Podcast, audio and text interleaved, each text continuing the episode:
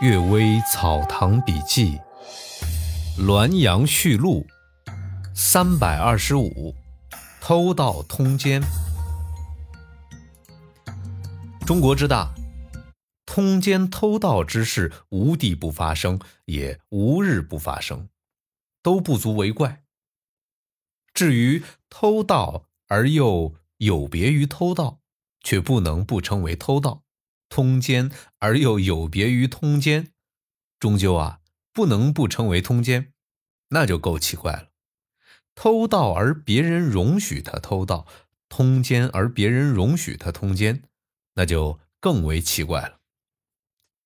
却又有相互接触立即爆发，相互牵制立刻平息，爆发时如水沸一般强烈，平息时如电闪一样迅速。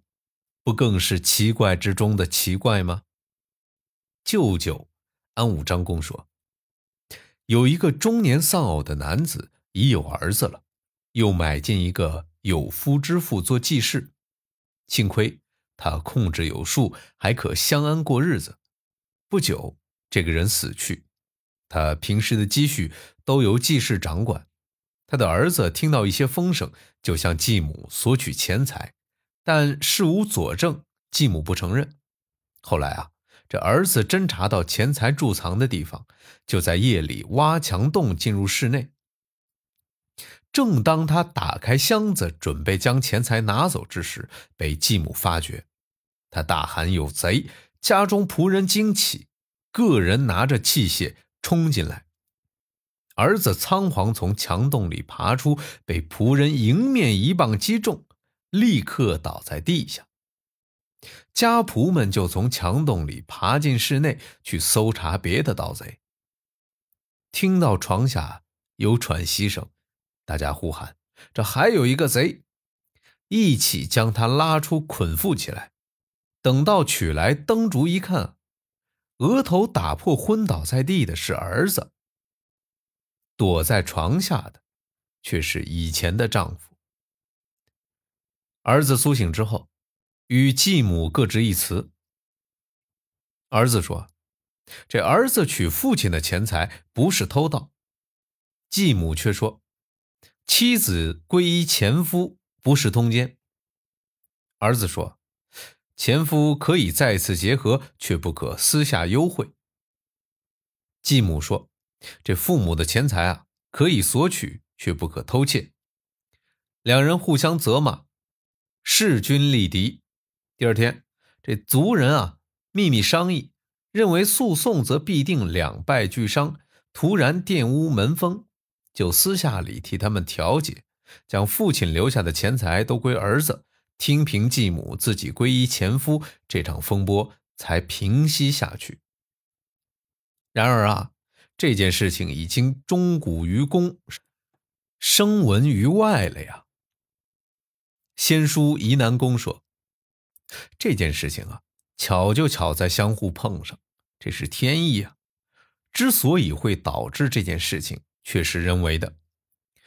如果不娶有夫之妇，哪有什么儿子偷盗、继室通奸的事情啊？他所凭借的是自己能够驾驭继室和儿子，却不懂得在生前能驾驭，在死后却不能驾驭了呀。”《滦阳序录》第五篇，不畏鬼。戴东元说，他家族的祖辈某人曾租过荒僻街巷的一所空屋，这屋子呀，很久没有人住。有人说这里面有鬼，他大声说道：“我不害怕。”到了晚上，这鬼啊，果然在灯下现出原形。阴森寒冷的气息使人觉得全身冰凉。有一个巨大的鬼愤怒地斥责他道：“你真的不害怕吗？”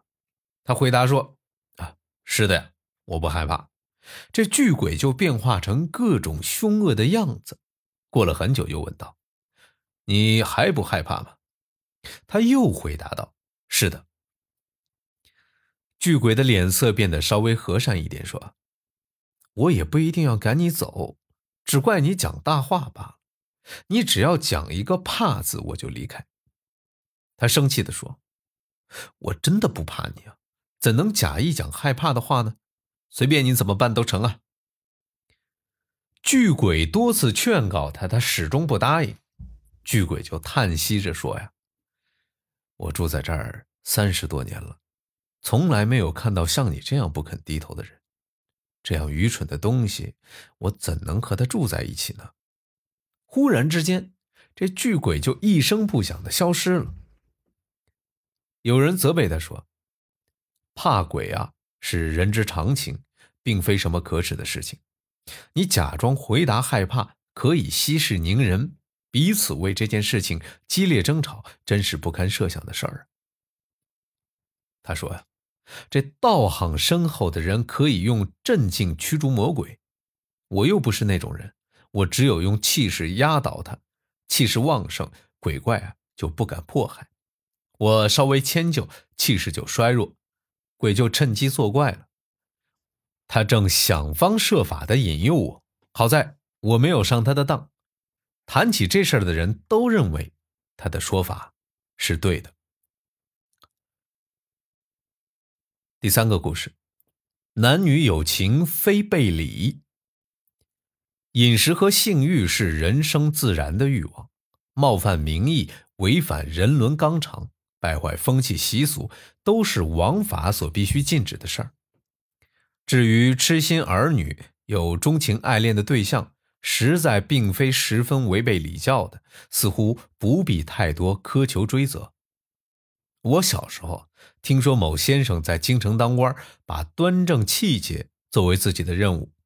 他曾经决定把一个小婢女许配给一个小仆人，这答应了不止一年了。这两个人在家里出出进进，也不相互躲避。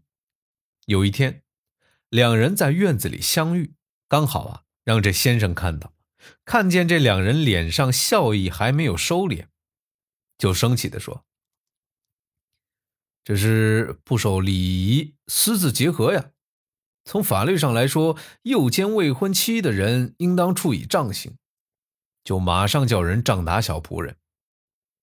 大家听说这件事情，就说：“这小青年开玩笑，实在没有淫乱。